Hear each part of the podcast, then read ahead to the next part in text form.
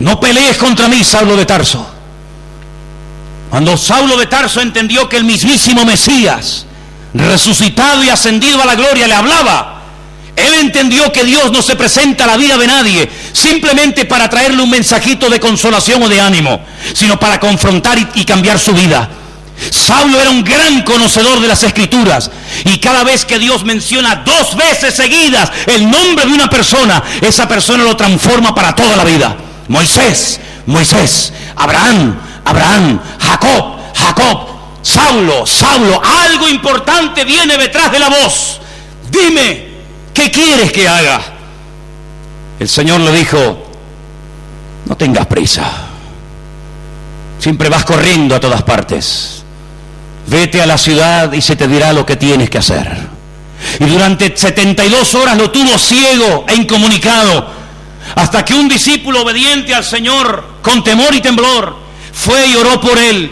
Y el Señor le dio palabra a través de este hombre y se convirtió en una persona tremendamente utilizada por el Señor durante muchos años. Se fue 15 años al desierto de Arabia. Y allí dice la Biblia que el Evangelio que después predicaba y compartía en las iglesias, ni lo aprendió ni lo recibió de hombre alguno, sino que Dios mismo se lo reveló. 15 años después de una, de una batalla ardua, de predicar por aquí, de predicar por allá, de ser perseguido, escupido, maltratado, apedreado, etcétera, etcétera, decide subir un día a la ciudad de Jerusalén. Y él relata esa primera visita a Jerusalén en Gálatas capítulo 1, donde dice, cuando subí a Jerusalén no subí porque tenía un impulso humano, sino por revelación del Espíritu. Y allí le expuse en privado a los que yo creí que eran las columnas de la iglesia. Y menciona a Pedro, a Jacobo y a Juan. Les expuse privadamente el evangelio que predico y para no haber corrido en vano quise ser instruido por ellos. Si tenían alguna amonestación, algún consejo, alguna palabra, algo. Y dice, y nada nuevo me expusieron. No me dijeron nada nuevo que yo ya no supiera.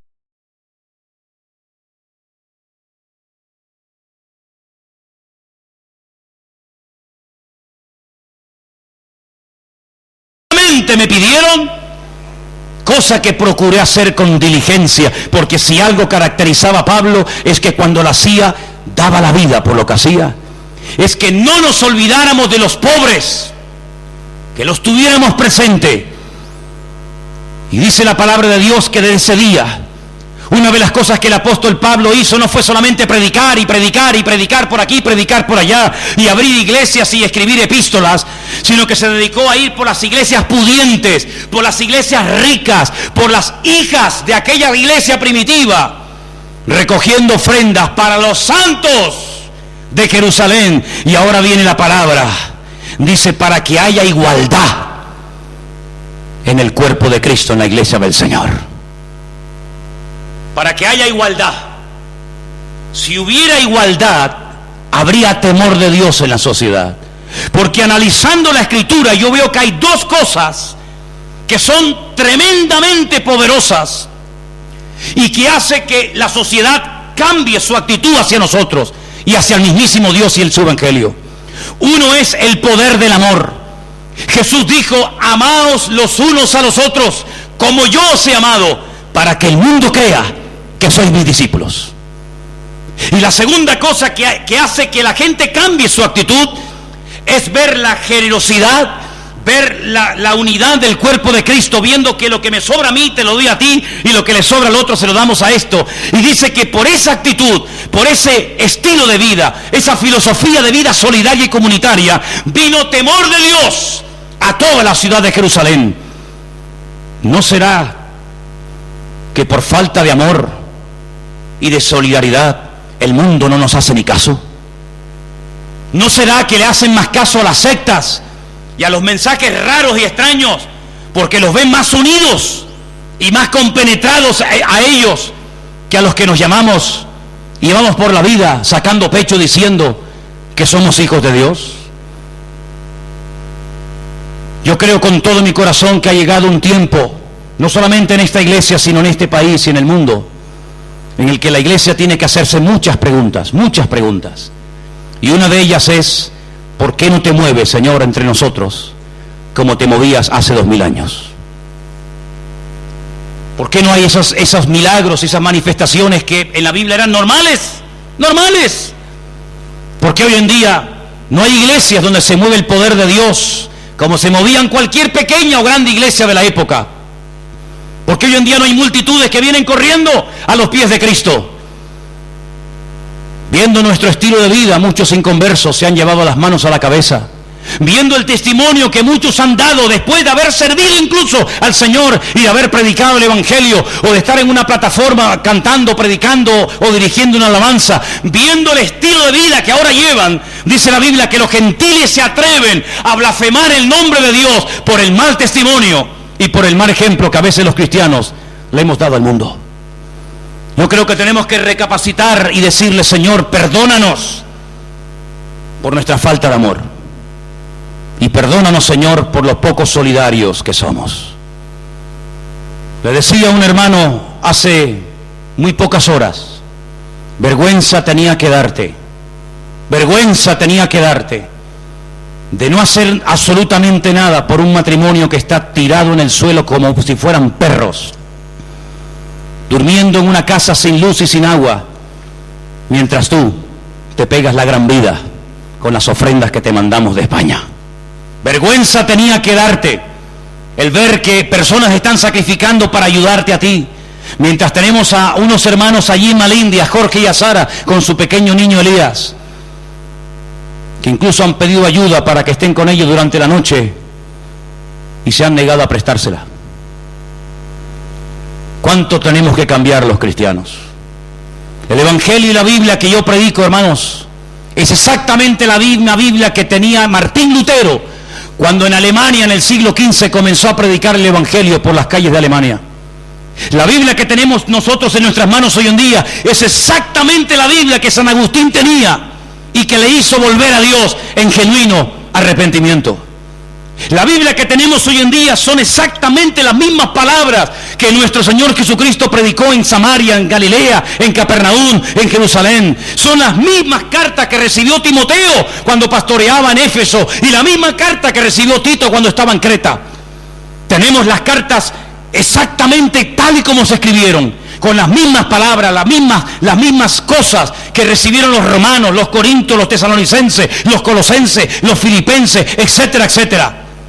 Y todas esas cartas se escribieron para, para sacudir la conciencia de las congregaciones, para que las congregaciones no vivieran de espaldas a un mundo que ya no tiene puntos de apoyo, que ya no tiene referencias, ha fallado la izquierda en este país, ha sido un desastre lo que ha hecho la izquierda en los últimos años en este país. Y el que no lo quiera ver, lo siento por él o por ella. Pero es un desastre lo que está haciendo la derecha, porque ya no hay punto, ya no hay parámetro donde mirarnos. El comunismo fue un rotundo fracaso, y si no lo pueden decir los hermanos que lo han vivido en carne propia. La gente no fue más feliz, los pueblos no fueron más libres. Tenemos educación, tenemos enseñanza, tenemos universidades y ni la enseñanza, ni la política, ni el deporte, ni el dinero, ni nada le ha hecho la vida más feliz y más cómoda al hombre. Pero en medio del caos, en medio de tanta angustia, en medio de tanta depravación y desorden, hay una voz que se levanta y que dice, venid a mí los trabajados y cargados, que yo os haré descansar. Y Dios llama a la iglesia hoy al arrepentimiento. Basta de pedir para nosotros mismos. Basta de pedir para salir del atolladero en el que nos hemos metido. Basta de pedir más y más y más cosas para nosotros mismos. No es tiempo de pedir. Es tiempo de llorar en las iglesias.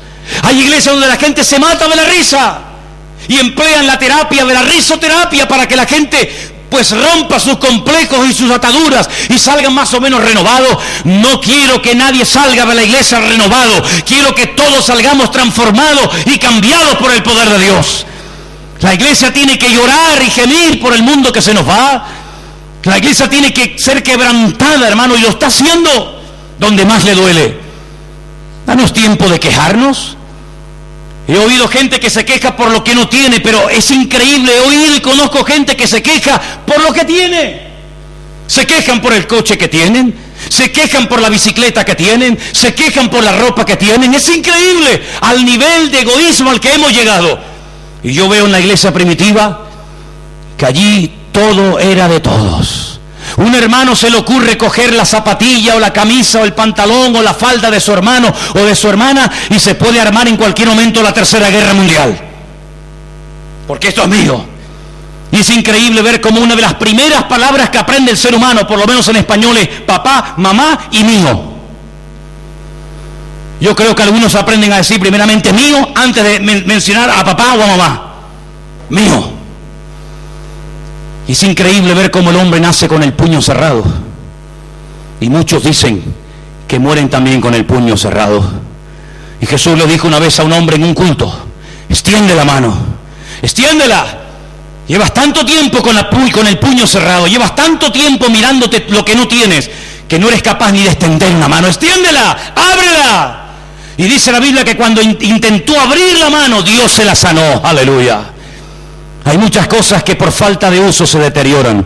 Si usted no usa un coche, termina rompiéndose y estropeándose, descargándose la batería, etcétera. Si usted no usa su don, si usted no usa la fe, si usted no usa lo que Dios le ha dado, vas a terminar siendo oxidado en ese área de tu vida. Pero hoy es un tiempo en el cual Dios confronta a la iglesia, no para construir un reino humano, sino para que la gloria del Señor y el reino de Dios se extienda. Y quiero terminar diciendo algo. Ayer cuando estábamos en el sur con los jóvenes, una hermana que fue de visita nos contó algo que a mí personalmente me, llamó muchísimo la atención y de hecho le dije a, a Anderson que viniera, digo, escucha esto. Ella contaba que hace dos años, no sé exactamente sobre qué fechas, pero hace dos años esta mujer estaba en la Plaza del Charco en el puerto de la Cruz una tarde. De repente, un grupo de jóvenes en esa plaza comenzaron a repartir folletos, invitando para una reunión especial que ese sábado íbamos a tener. Esa mujer cogió ese folleto. Llevaba mucho tiempo diciéndole a Dios, Quiero ir a una iglesia donde crecer y oír la palabra. Y solamente una hojita, un pequeño papel, con un mensaje muy sencillo y una dirección, hizo que esta señora comenzara a venir a nuestra iglesia del Puerto de la Cruz y ya lleva dos años con nosotros.